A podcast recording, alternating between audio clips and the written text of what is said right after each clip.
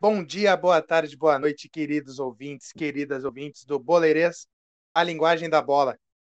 Estamos aqui para gravar mais um programa para analisar a rodada da dupla Grenal no Brasileirão.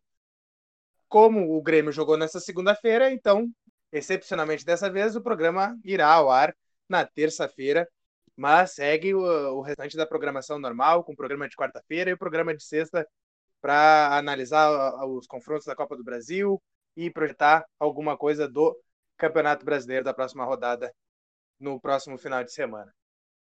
Vamos falar então da derrota do Inter para o Corinthians, da vitória do Grêmio sobre o Bragantino e para isso nós temos a nossa mesa completa.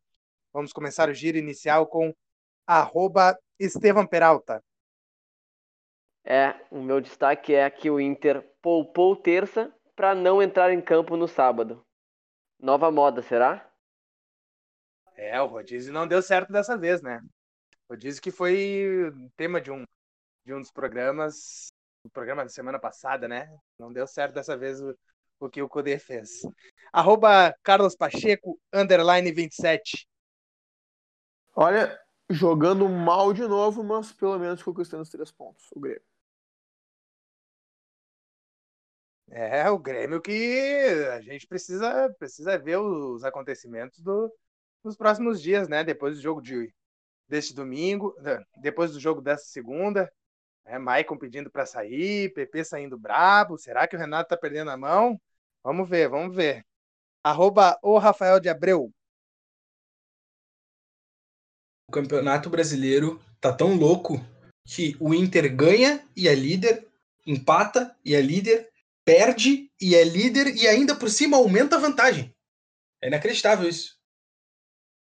Esse é o Campeonato Brasileiro que eu já vou colocar o meu destaque inicial também, que é Odair Helman a três pontos de Eduardo Codê. Então tá, vamos lá, vamos começar falando. Estevam, não fica bravo comigo. Vamos começar falando então sobre o jogo do Internacional que perdeu para o Corinthians fora de casa. Mais uma vez o Inter vai até São Paulo jogar na Arena Itaquera e não consegue vencer o time corintiano mesmo eles estando com um péssimo time, um péssimo momento. Estevam, o que tu tem a falar sobre o jogo? Ah, primeiro, essa tua, esse teu destaque aí, vamos lembrar que o Cudê está em três competições e o Odair já foi eliminado da Copa do Brasil e da Copa Sul-Americana, né? Então, vamos botar e vamos ver, né? E vamos, e vamos ver, né? Quem é que vai ficar na frente do brasileiro mesmo com duas competições a mais. Ah, não, não, mas... tem como, não, tem, não tem nem como comparar. Ah, mas vamos lá, você tá comparando? Uh, eu não, eu, jogo... só disse, eu só disse que ele tá três pontinhos, só isso, é a única coisa. Sim, mas tu citou, tu quis, tu quis cutucar a onça com vara curta. Mas foi falando guerra, do jogo. Foi pra guerra com mais escova de dente. mas falando do jogo do Inter, né, contra o Corinthians, o Inter entrou em campo e jogou um minuto, parece. Foi a chance do Edenilson no começo do jogo que foi uma chance clara que o Inter podia ter aberto o placar e mudado o jogo, mas depois disso o Inter não conseguiu criar. O Inter não chutou uma a bola no gol do Cássio. O Cássio que vem numa má fase aí. O Inter podia ter aproveitado isso. Não acertou uma bola no gol. O Cássio não fez uma defesa. E deixou o Corinthians, que não jogou bem também. Uh, o Inter tomou um gol na falha do Cuesta, né? De novo. De novo, Vitor Cuesta. Uh, eu também acho que posso botar. Óbvio que a maior porcentagem do gol é no Cuesta, mas também no, no começo da jogada o Lindoso uh, tem culpa também. E também eu boto no do Zé Gabriel, porque o Zé Gabriel ele devia ter fechado a linha de passe, ele quis marcar a bola em vez de marcar o Davó que estava atrás dele. Eu acho que foi também um erro ali meio infantil do Zé Gabriel, mas claro que toda eu acho que, como eu disse a maior parte da culpa é do Cuesta, que me dá aquele. Tem até um. Tem até um episódio do Simpsons que o cara atravessa o, o vidro. Era o Cuesta ali. Porque pulou, não, não tinha nenhum sentido ele fazer aquilo. Não tinha nenhum. Cara, esse, esse, meme, esse meme é muito bom. Esse meme é muito bom, cara. Cara, o Cuesta mergulhou na cama e tomou o lençol pra ficar quentinho. Não, não. E do de- bom Casares, né? O Casares, se, se não tivesse esses problemas extracampo, podia ter uma carreira melhor, né? Mas é isso aí, o Inter não entrou em campo, não conduziu, não, não conseguiu produzir nada, não conseguiu marcar em cima, não conseguiu roubar a bola do, do Corinthians. Então fez uma partida muito abaixo, muito abaixo mesmo. Ah, me lembra, essa partida do Inter me lembra a partida do, do Grenal, né? Da, da Libertadores, que o Inter não conseguia fazer nada, ficou amarrado ali. E o Inter não entrou em campo. Não, não, fez o que estava fazendo em todos os jogos e ainda foi ajudado, né? Que o São Paulo goleou o Flamengo e o Palmeiras goleou o, o Atlético Mineiro. E o jogo tem. E hoje o Inter tem. Enfrenta o Atlético Goianiense, né? Para garantir a classificação da Copa do Brasil. E no final de semana pega o Coritiba. Enquanto, enquanto o Galo e o Flamengo se enfrentam, né? Então o Inter tem chance de continuar na liderança, mas tem coisas a serem revistas, porque o time foi poupado na terça-feira para praticar um fiasco, ao meu ver, no sábado, porque é inadmissível o Inter perder para esse time do Corinthians que continuo dizendo que é um sério candidato ao rebaixamento, apesar que deu uma alavancada ali, mas o time não vem mostrando um bom futebol, nem minimamente esperado, porque a gente espera sempre do Corinthians mais, né? Mas esse elenco e esse time do Wagner Mancini não vem mostrando nada, nenhuma confiança que vai se manter na Série A. Mas também, né? Tem vários times que não vem mostrando nada, então capaz o Corinthians escape do rebaixamento. Mas é, É. isso aí, não tem, não tem muito o que falar porque o Inter não produziu nada. Nós estamos é, chovendo molhado. É, não. O, o que eu achei da partida é que o, esse time do Corinthians é um time que tem muita dificuldade de fazer gol, né? É um time que não tem muitos jogadores que passem a linha da bola, tem muitos jogadores de meio campo que. Mas não tem o cara aquele que passe a linha da bola para receber a bola na frente e tal. Então é um time que fez muitos gols até no tempo do Thiago Nunes com bola cruzada na área e tal, porque tem dificuldade mesmo de, de arranjar uma jogada trabalhada e consiga lançar alguém na frente para fazer o gol. E, e aí, só que é um time que sabe marcar direitinho. O, o Wagner Mancini fez uma, uma marcação boa, conseguiu eliminar toda a criação do Inter. O Inter não estava numa boa jornada, não criou absolutamente nada. E aí, bom, o jogo ficou no padrão para 0 a 0 só que o Inter teve essa jogada, esse, esse erro do Cuesta que acabou en- entregando praticamente um, um gol pro Corinthians e aí foi feita a situação, né? Ainda destacar que no final ali, o lance que perdeu o Luan no fim da partida, né? Escapando sozinho, já nos acréscimos para matar o jogo, ele me domina a bola na canela, na frente do goleiro. Olha, me lembrou às vezes que eu quis matar o Luan quando ele jogava no Grêmio, porque o Luan é assim, né? O Luan é um cara que tu às vezes quer fazer uma estátua dele e às vezes tu quer matar ele, não tem? Nunca tem um meio termo com É 8 tua relação com o 880. bah, totalmente, 880. totalmente. Mas eu queria também falar do. do Ô, Estevam, de quem fez, Deixa eu só de quem dizer- fez o. gol. Fala. deixa eu só te interromper um pouquinho, porque eu quero te fazer uma pergunta também. Ah, não é só de notícias ruins, é que tem o Inter. Eu queria que tu dissesse é, o que que tu achou quando houve o anúncio da despedida de William Potker e contratação do Maurício. Bah, eu, eu, eu tive que, que beber algumas com, com, essa, com essa notícia, fiquei muito feliz. Mas é, sabe, sabe a alegria de Colorado? Aí o Inter vende o, o Potker e aí me perde contra o Corinthians. Aí ficou nessa, mas Aí igual comemorei. Mas ainda comemorei, né? Que o, que o Potker, graças a Deus, saiu do Beira Rio, não vai ter aquela. Ah, o Kudê vai chamar quem agora e vai entrar o Potker. Daí destrói sempre o coração colorado. Mas Não. eu queria só destacar Não, só um momentinho. O- Eu, queria, eu queria dizer só que essa, essa, essa negociação do Potker foi feita já pensando no boleirês, né? O Internacional ficou muito preocupado com a, com a rusga que houve naquele dia entre, entre dois integrantes do programa a respeito desse atleta e, e, e- decidiu que era melhor tirar ele Pelo- do estado antes que estragasse um, um importante programa de, de, de Então, análise futebolística do, Então eu quero, eu, eu quero que estado. o, eu quero que o Abreu comece a elogiar o Cuesta para eu xingar ele. Bah, aí é missão, é missão difícil essa daí, né? Pela aí que eu não, conheço aí não, jogando. Aí, bah, aí não tem como. Não, eu só queria destacar ali que o quem fez o gol no Inter foi o Davó, que uh, fez os quatro gols, se não me engano, numa copinha em que o Inter foi eliminado por 5 a 0 contra o Guarani. Então, Alô, alô, Romildo? já, já era conhecido do Colorado o Davó que marcou o gol da partida. Mas é isso aí, foco no jogo de hoje e, e no final de semana ganhar do Coritiba e, e man- se manter na liderança. Alô, alô, Romildo, nada, Pacheco. Porque o Inter, que adora contratar jogador que vai bem contra ele, né? Então, daqui a pouco o Davó tá, tá vestindo a camisa colorada. É, é que se, se o cara, se o cara gosta de meter gol no Inter, cada Grenal é um gol garantido, né, cara? Então tem que, tem que pensar nisso. Ah, mas eu queria ouvir um pouquinho do Rafa sobre o jogo. É, eu e o Rafa que ah, estivemos juntos nesse final de semana. Para quem não sabe, o Rafael Abreu, este grande homem, esse grande debatedor dos boleirenses, é meu cunhado. É. Então a gente estava, nós estávamos juntos nesse, nesse feriadão e curtimos, fomos para Florianópolis, curti uma prainha, né? Eu fui visitar meu sogro, uma grande pessoa também, um grande ouvinte deste programa. É, e Ganhando ponto. saco, hein, Batata? Mas, mas eu tô falando alguma em verdade? Eu estou mentindo aqui nesse programa? ai, ai. Ah, E, que que é isso? e- voltando ao meu raciocínio, né? Eu e o Rafa, a gente conversando antes do jogo, né? A gente tava fazendo aquelas apostas esportivas e tudo mais, que até foi tema de um dos programas nossos aqui. E o Rafa falou, né? Ah, vou apostar no Inter e tal, vou apostar empate ou Inter.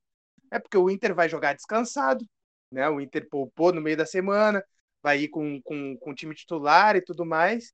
E aí o Inter faz esse papelão, né, Rafa? A gente viu um pouco do jogo ali no final, vimos também os melhores momentos. Né? Eu queria que tu falasse um pouquinho sobre o jogo e também sobre a expulsão do Thiago Galhardo, né? Que eu, que eu particularmente achei infantil, né? A, a expulsão dele no final do jogo se torna um desfalque para um jogo que o Inter precisa vencer contra o Curitiba em casa no próximo fi- fim de semana. Cara, eu acho que é meio que o que o Estevão falou ali, não tem muito o que dizer. O Inter não produziu nada, o Inter não fez nada, o Inter não conseguiu jogar contra um dos piores times do campeonato. E aí, que nem como, como tu comentou que a gente tava falando sobre aposta e tal, porque, cara, é, é- é inadmissível que o Inter competindo ah, pela liderança do campeonato, nas primeiras posições, ah, jogando aos trancos e barrancos, mas jogando um bom futebol dentro das, das limitações, dentro das possibilidades, contra o time horroroso que é o time do Corinthians, descansado. Cara, é, é, é- é- é inadmissível, ma- é- é- mas eu acho tão ridículo, acho tão, tão patética a atuação que o Inter teve, que é, na hora o Batata sabe que eu tava, que eu tava bem estressado na hora, mas que agora eu tô dando risada. Eu comecei o programa aqui fazendo a brincadeira, porque, cara, sabe, che- é, é, é uma coisa tão patética que chega, que chega a ser cômico, sabe? Mas... Nós estamos calejados também, né, Rafa? Tá É, é. O Inter é o maior Robin Hood da história do futebol brasileiro. né? E é, e é aquela coisa, quem é, quem é colorado sabe, o Inter adora entregar em rodada que é boa pro Inter. O Inter ainda jogou antes de todo mundo, mas já previu o futuro que todo mundo ia perder e o Inter ainda entre- entregou o jogo. Entendeu? É, são umas coisas inacreditáveis, o- que o Inter faz sempre. Então, e inclusive até a gente, nessa função de apostas, até comentei com o Batata que a gente tinha feito várias apostas ao longo do dia, né? Tinha feito uma acumuladinha e tal. O E vício todos os forte, jogos- né? O vício complicado. Não, cara, e todos os jogos estavam dando certo ao longo do sábado. Todos os jogos estavam dando certo. Todos os jogos. Aí lá pelo meio do dia eu falei pro Batata, cara, tá tudo dando certo. Tá bom demais pra ser verdade. O Inter vai perder esse jogo. O Inter vai entregar, porque tá tudo dando certo. Não pode ser. Porque não é assim. Não é assim que acontece. E aí foi lá, dito e feito. Perdemos. Alô, torcida colorada, vocês estão ouvindo, né? Da boca dele. A derrota do Inter é culpa de Rafael Abreu. A boquinha maldita. Mas, e, e sobre a expulsão do Galhardo que tu falou, cara, eu concordo contigo, acho que foi bem infantil. Acho que foi aquele momento ali. Acho que o. Quem foi, não lembro quem foi o jogador no lance ali, se era, era o Otero ou era o próprio Casares. Foi Otero, foi Otero. Otero, é, eu, eu- ele chamou a falta. Ainda comentei isso contigo. Ele chamou a falta, ele deu uma sambadinha ali e tal. Era um momento que Eu acho também que aquele momento ali do Galhardo foi aquele momento de estresse do jogo, sabe? De que nada tá dando certo, não tá acontecendo, o cara sambou na frente dele, ele veio pimba, entendeu? Só que entrou forte demais, deixou o pé, levantou o cara, foi, foi infantil e, e mereceu ser expulso. E aí agora, como o Batata falou, a gente fica sem um dos principais, sem o principal jogador que tem sido até agora para a sequência. É complicado, cara, é bem complicado, mas, mas é isso aí, o Inter. A gente já, tinha, já vinha falando outras vezes da falta de, de produtividade ofensiva do Inter, como o Inter tem dificuldade em, em, em criar situações contra times fechados e tal. E, e mesmo o Corinthians sendo um time tão fraco, o Inter não conseguiu criar e não conseguiu fazer um bom jogo. Mas é como o Estevão falou, a gente vai ficar aqui chovendo no molhado. Então não tem muito mais o que dizer além disso. Em defesa do Inter, tá, eu vou falar uma, uma, uma coisa breve, né? Uh, o Inter, na, no início lá do Campeonato Brasileiro, ganhava, né? Mas a gente sempre vinha aqui e batia no Inter. Sempre batia, batia, batia, porque o Inter tava com esse problema de produção ofensiva e tudo mais. Ok. Aí agora, nesse, nesse último mês, né, o Inter engatou umas vitórias, né? Umas boas vitórias, fez cinco gols contra, contra o esporte, né? Fez uma vitória contra o Vasco 2 a 0 não levou gol e tudo mais. Vitória convincente. Né? Então o Inter, uh, nesse, nesse último mês, estava vencendo sem a gente reclamar. Né? Mas aí o que, que acontece? Aí vai lá e perde para um dos piores times, como o Rafa e o Estevam já falaram, né? um dos piores times do campeonato, é que está numa má fase e que é um, é um rival né, por tudo que aconteceu na história dos confrontos uh, desses dois times, né? E aí o Inter perde a chance de uh, abrir um pouco mais, né? O, a vantagem na liderança. E isso tem acontecido rotineiramente também nesse campeonato. Né? Então a gente vai voltar a bater no Inter por causa da questão da produção ofensiva e tudo mais, das falhas defensivas. Né? Geralmente os gols que o Inter toma é, dá uma pane geral né, no, no Inter, então a gente precisa pontuar isso né, para a sequência da temporada. Por mais que o calendário esteja apertado e tudo mais, tudo isso a gente precisa destacar isso para que, que a gente possa ver essas melhoras no, no time do Inter. E para completar enfim. o desastre, Batata, o Galhardo era meu capitão do Cartola. Só para ah. fechar com chave de ouro. Ah, o homem passou o, camp... o, fim de semana inteiro chorando, chorando disso. que loucura. Eu também confiei nele. Eu também tinha colocado ele no meu time. Enfim, vamos falar então agora sobre o Grêmio, que venceu o Bragantino.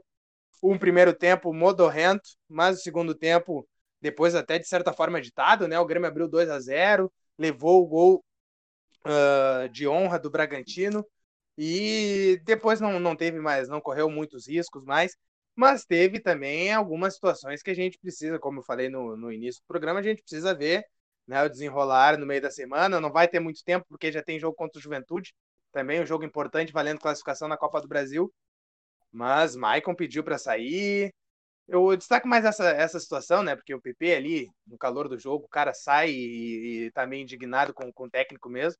Mas a do Maicon a gente precisa destacar. Mas antes disso, vamos ver o que, que o Pacheco tem a falar sobre o que ele achou do jogo. Olha, uh, sobre essas questões aí que o Batata falou, a gente pôde notar realmente no segundo tempo que tinha uma, alguma questão ali né, entre os jogadores do Grêmio. O Michael claramente pediu para sair porque estava irritado com alguma situação, o, o PP saiu irritado. Uh, a gente estava gravando o, jogo, o programa agora, logo depois do jogo, então a gente não, não sabe ainda que, que vai acontecer, vamos, vamos, pra, vamos observar como é que vai ser enrolado durante a semana aí, se a gente vai realmente descobrir o que aconteceu, o que, que foi, quem tá bravo com quem, por quê, quem tem razão, quem não tem, vamos ver isso aí, mas agora a gente não, realmente não sabe o que, que aconteceu e quem tem razão nessa história ou não. Mas falando sobre a partida mesmo, né, o, o Grêmio entrou em campo contra o Bragantino, que é, é, uma equipe que, como a gente já havia falado no programa ali, é, esse é o campeonato interessante, né? não tem nenhum time muito, muito ruim nem time tu olha, ah, esse time assim é péssimo, tu goleia a hora que tu quiser. Não, mesmo os times estão lá embaixo, falta qualidade, perdem os jogos, mas não jogam tão, de forma tão horrível assim. E foi isso aí, o, o Bragantino, na minha opinião, fez uma ótima marcação no time do Grêmio, ali mais recuada a marcação, mas eles marcaram muito bem o, os, a linha de três meias e, e, os atacantes, e o atacante do Grêmio, né? E o que aconteceu? O Grêmio tinha a bola nos seus volantes, nos seus zagueiros, mas não conseguia dar um passe vertical, porque todas as opções mais à frente estavam bem marcadas. Então o Grêmio conseguia circular a bola, mas nunca dar uma verticalidade ao, ao jogo. Né? Tem, tem aquelas questões que, que eu falo sempre, do meia que não pisa na área, que é o caso do Robinho, né, que na minha opinião nem naquela função sabe jogar, sempre jogou mais pro lado, ou então mais de volante. Na minha opinião, está sendo queimado naquela função ali o Robinho. E assim como o Jean-Pierre não pisa na área, e diferentemente do Jean-Pierre tem bem menos qualidade, então não se justifica em nada aquela escalação dele ali, mas vem acontecendo em vários jogos e não vem dando certo nunca, como não deu nesse jogo de novo. Ele vem buscar a bola nos volantes, isso aí faz com que fique um buraco atrás do Diego Souza e não se soluciona esse problema. Ao mesmo tempo, tu tem um ponteiro agudo na direita, como tu tem na, na esquerda, no caso, o Luiz Fernando, né? E, e tendo o PP do outro lado. São dois ponteiros agudos mais clássicos que ficam abertos. Isso ajuda a esvaziar o meio de campo o Alisson, sempre tão criticado, é um jogador importante no Grêmio. O Alisson pode não ser um cara que decide todos os jogos, como o PP, como era o Everton, mas é um jogador que ele tem características de meia, ele ajuda a cadenciar um pouco. E jogando pelo lado, ele tem mais facilidade de receber essa bola do que um, um meia mais centralizado. Então, o Alisson é muito importante para o Grêmio né, nessas dinâmicas, assim, né? De, de ajudar a criar e ter domínio da partida. Então, acho que fez muita falta isso aí aqueles dois ponteiros abertos estavam sempre marcados, uh, o meia não conseguia jogar, os volantes ficavam tocando a bola só para o lado porque não tinha para quem tocar, e eventualmente o Grêmio encontrava uma bola no Diogo Barbosa ou no Orejuela abertos, e aí eles tinham que tentar rapidamente tentar tocar a bola para o meio para fazer o Grêmio tentar e o ataque, que não deu certo nenhuma vez, o Diego Souza não foi acionado no pivô nenhuma vez, e o resultado foi que o Grêmio não teve nenhuma chance de gol no primeiro tempo contra o Bragantino, trazendo de rebaixamento do Campeonato Brasileiro. E o Bragantino, por sua vez, ia indo devagarinho, chutava umas bolas de fora da área e levou perigo o gol do Grêmio. Então foi o primeiro tempo muito, muito, muito ruim do Grêmio. Aí no segundo tempo, o Renato tira o Robinho e coloca o Isaac, o que melhora aquela situação do meia pisar na área, mas não resolveu a situação de, de ter um pouquinho mais de, de criação no meio de campo, visto que continuou com os dois ponteiros bem agudos, né? E, bom, para mim o Grêmio continuou jogando muito mal no segundo tempo o Bragantino teve algumas chances, depois teve aquela essa situação do Michael, que se irritou, pediu para sair, que a gente não sabe o que aconteceu, enfim. E entrou o Lucas Silva, entrou o Ferreira no lugar do Luiz Fernando, muita gente pede para jogar Ferreira e PP. Essa situação é, dos dois é a mesma de ter Luiz Fernando e, e, e PP, né? Dois jogadores agudos. Não é algo que não possa acontecer nunca, mas eu acho que é mais uma circunstância determinada de jogo, de contragolpe, de jogar em velocidade. Acho que não é o ideal para sempre. Acho que tem que ter um jogador que cadencie um pouco mais. A exemplo do Alisson, que o Grêmio jogar direto. Acho que agora, quando, quando o Alisson não tá, o Robinho podia fazer aquela função, porque aquela é a função que ele se destacou sempre na carreira e não jogando centralizado.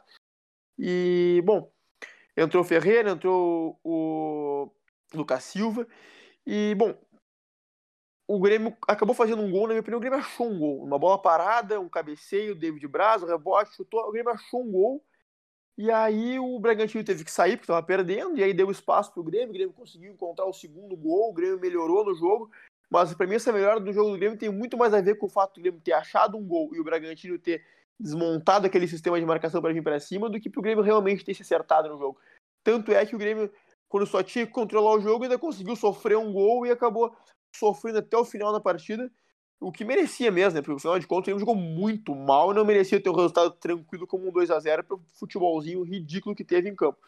E no final ainda entrou o Churinho ali, deu umas brigadas e tal, enfim, não, não mostrou muita coisa de bom nem de ruim, só que é um cara que luta bastante, que a gente espera sempre no argentino. É, eu ia comentar isso contigo, né? Eu, eu já vi até em grupos WhatsApp o pessoal dizendo que ele é o Jael argentino né, que é aquele centroavante forte que briga ali com, com zagueiros, daqui a pouco pode ser importante para dar uma escorada. E ele teve uma participação até uh, interessante né, no, no segundo gol, uh, brigando, com, brigando por uma bola, né? E aí depois saiu o gol do Orejuela. Né, mas eu queria te, uh, destacar isso contigo, Pacheco, e aí queria que Estevão e, e Rafa entrassem também no debate uh, sobre o, a, a, participação né, dos dois laterais hoje que a gente tinha comentado aqui, né? Oreu Ruela e Diogo Barbosa são os dois melhores laterais do Grêmio, né? E deveriam jogar juntos, mas os problemas de criação seguiram, né? Então dá para a gente detectar que o problema não são as laterais, né? É o jogo do Grêmio mais pelo meio mesmo. E mesmo com o Maicon, o Grêmio não teve uh, um volume de jogo, né? De, de, criação como em anos anteriores, né? E o Grêmio tá com esses problemas, né? Para esse ano e a gente vê cada vez mais o, os campeonatos se afunilando e o Grêmio não, não resolve essa situação, né? É. Uh, jogaram os dois laterais mais ofensivos, mas até acho que eles não fizeram um mau jogo. Né? Assim como não, não deram grandes problemas defensivos também, ao meu ver, que é o que muita gente tinha medo. Mas o problema do Grêmio, como tu disse bem, cara, foi a situação mais central mesmo, sabe? O Grêmio tem alguns problemas de encaixe no time, sabe? Tem alguns encaixes ali que tem que, tem que funcionar melhor para o time realmente ficar com uma máquina que tudo se encaixa e a engrenagem gira direitinho. É aquilo que eu falo sempre do meia pisar mais na área, é aquilo que eu falo sempre da questão dos volantes, que hoje teve com o Maicon Mateuzinho, que é o ideal, mas os jogadores mais à frente estão todos marcados. Eu achei hoje que faltou um pouco mais de mobilidade no, nos meias ali, porque tava todo mundo sempre marcado e não tinha para quem tocar e não tinha o que fazer e não, a jogada não conseguia evoluir. Só só pelas laterais. Então até os laterais bem ou mal no primeiro tempo, eram as únicas válvulas de escape que o Grêmio tentou, de alguma forma, ir ao campo de ataque. Então, o Orejuela, que... né? É, o Orejuela, o Diogo Barbosa, porque o Michael só encontrava o passe pro, pro lado, porque pro, pra frente não tinha para quem passasse, então tava todo mundo enterrado no marcador. Não, o Orejuela é um, é um lateral que chega muito bem na frente. Hoje a gente viu muita facilidade ele chegando na frente, tanto que fez um gol, quase aquele chute dele quase botou o goleiro junto para dentro. Mas a gente vê isso, né? Que ele chega muito bem e fez isso muito no, no Grenal da Libertadores também. E o Orejuela, que mesmo sem a, a companhia do Alisson, né? Que eles vinham fazendo uma boa parceria ali pelo lado direito, mesmo assim ele fez uma boa partida né, e inclusive foi coroado com, com um gol no final ali, né?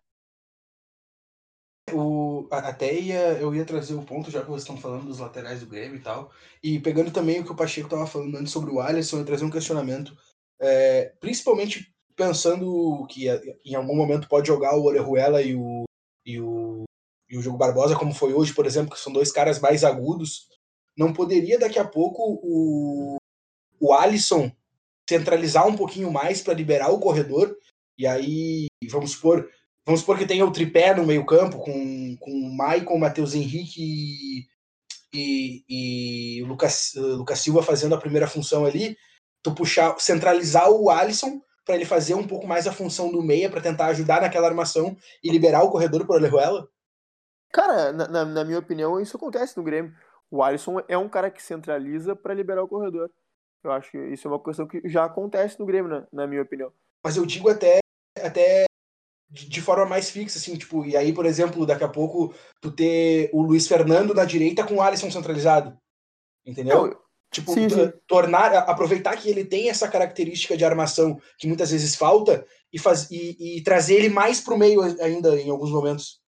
Cara, eu, eu acho que poderia ser tentado isso, mas eu, eu não, não vejo como ideal. Justamente porque eu acho que o jogador que joga atrás do Diego Souza, ele precisaria, na minha opinião, pisar mais na área, que também não é uma característica tão forte do Alisson. O Alisson, ele dá uma cadência, mas não é um jogador tão de pisar na área, de encostar, chegar na frente. Acho que o Grêmio precisa de um cara que seja quase um segundo atacante, assim, atrás do, do Diego Souza para ajudar o Grêmio a chegar melhor na área para fazer os gols. Eu acho que esse meia, esse que dá uma cadência, seria melhor mais pro lado, até para ter uma facilidade melhor de dominar a bola de lado, porque a gente sabe que é sempre muito difícil matar essa bola de costa centralizado. Essa é uma posição que todos os times têm dificuldade, porque é muito difícil fazer esse domínio de costa centralizado. E é um jogador que está em falta no futebol, porque, olha, é quase impossível fazer isso hoje em dia com a, com a marcação que os times têm. Então, acho que pegando a bola ali do lado e tal, o time poderia crescer. Até falei pro meu pai hoje no primeiro tempo, quando ele estava jogando muito mal ali, que com aquele time mesmo que estava em campo, se o Robinho fosse passado para a direita e o Luiz Fernando para o meio, o time ia crescer. Por quê? Porque o Robinho ia conseguir receber essa bola na lateral e a partir dali o Grêmio ia ter a bola nesse posto mais avançado e ao mesmo tempo ia ter atrás do Diego Souza um cara mais agudo que conseguisse pisar na área, que era o Luiz Fernando. Então, e justamente também uh, vale a pena ter na direita esse jogador que venha para dentro, justamente para abrir o corredor para passagem do Orejuela, porque é para jogar com o ponteiro direito que vai ao fundo, como o Luiz Fernando, então joga com o Vitor Ferraz, que é um lateral que vem para o meio. Porque ter dois caras indo para a ponta não faz sentido. São dois caras ocupando o mesmo setor, enquanto que não tem um jogador que faça uma coisa e outro que faça outra. É, são encaixes que eu acho que não, não são ideais. Então, para jogar com o Orejuela, é melhor que jogue o Alisson. E o Alisson jogue no lado para centralizar, para abrir o corredor, para conseguir dominar aquela bola no lado e, e tá com ela mais próximo do gol ali. E, e o jogador atrás do Diego Souza, eu prefiro que seja um cara que pise na área e, encontre os gols. É, então é isso, né? Vamos ver se o Renato consegue fazer esses encaixes ainda a tempo de garantir a classificação contra o Juventude. O Grêmio que joga na quinta-feira é o jogo de volta contra o Juventude lá em Caxias, no Alfredo Jaconi. E o Inter, como já disse Estevam, joga hoje contra o Atlético Goianiense com uma boa vantagem depois de ter feito 2 a 1 fora de casa e hoje decide a vaga no Beira-Rio. E falar um pouquinho dos destaques né, da, dessa rodada do Brasileirão. O, a derrota do, do Atlético Mineiro, né, mais uma derrota do time de São Paulo para o Palmeiras, né, o Palmeiras que vinha muito mal com o Luxemburgo e com, e com o auxiliar, né, o Cebola, que é o apelido do Andrei, Andrei Lopes, né? Uh, vem, já vem fazendo boas aparições aí. Fez o Galo chorar hoje. É, estavam até, até comentando, né? Cebolismo. Mas. não, não, destacar, né, que a gente veio falando, né, que o, que o Luxemburgo não estava tirando o melhor desse time do, do Palmeiras. E o Interino mostrou, né, com cinco jogos, venceu quatro, perdeu um. 80% de aproveitamento aí, tomou somente três gols e agora dá um pouco de respaldo, né, para a chegada do Abel Ferreira, o treinador português, que vai precisar de, de tempo, né, para aplicar suas ideias e vamos torcer que dê certo, né, porque eu acho que técnicos que têm o repertório tático uh, para dar uma mudada no, no panorama do futebol brasileiro, né, dos técnicos, que eles estudem mais, né? Tenham mais variações táticas, a gente tanto pede isso, para a gente ver um futebol de maior qualidade no Brasil, né? Até para o mundo ver, para a gente conseguir vender o nosso futebol para o mundo. Uh, até a gente está devendo um programa sobre isso, né? Sobre como a gente pode vender o, o Brasileirão para outros países. Mas é isso. Uh, destacar né, que o Luxemburgo estava fazendo um trabalho muito abaixo do que podia no Palmeiras mesmo com resultados enganosos. Não, e, e, e também é, a gente tem que deixar claro que, se tu olhar o Campeonato Brasileiro atualmente, os três times que estão na frente são três times treinados por técnicos estrangeiros, né? E quem é que vem depois? E quem é que vem depois? Vem ah? o Daíra Helman e o seu Fluminense. Não, mas uh, eu não, não, não, digo nem que pá, tem que ter repertório. Os melhores técnicos são os estrangeiros. Mas é o que, que a tabela mostra, né? Até o Cuca falou, né? Essa deu uma entrevista de o Cuca que vem fazendo um bom trabalho no Santos. Eu acho que até é surpreendente uh, no meu ponto de vista. Eu nunca esperei muita coisa do Cuca pelos seus últimos trabalhos, mas ele falou, né, que deu uma desculpa, né, que os três primeiros eram porque tinham os três melhores elencos, mas o Inter não tem o terceiro me melhor elenco nem aqui nem na China, com todo respeito ao Cuca. Mas. Não, na China eu acho que o Inter não tinha um elenco, teria um elenco bom. É, não, tem, na... não tem o primeiro melhor elenco, né? Porque o Inter é o líder do campeonato. É, sim, mas ele disse que a gente tinha. que o Inter tinha. Uh, o Kudê tava com um dos três melhores elencos. E, e que não é verdade, é só a gente comparar, né? O, pra mim, no meu ponto de vista, o, o elenco do Grêmio é melhor que o elenco do Inter. É, e, o, e... só que o Grêmio, né, tem todos os seus problemas que a gente repete aqui semana após semana. E, os, e vamos destacar, uh, tu vai destacar aí também, Batata, o São Paulo, né, do Diniz, que 4x1 ah, no, 4x1 no Flamengo, e o São Paulo que pode chegar a ser líder, se não me engano, né, uh, do, do, do primeiro, ser campeão do primeiro turno, mas a gente nem, não tem nem datas marcadas para os jogos atrasados do São Paulo.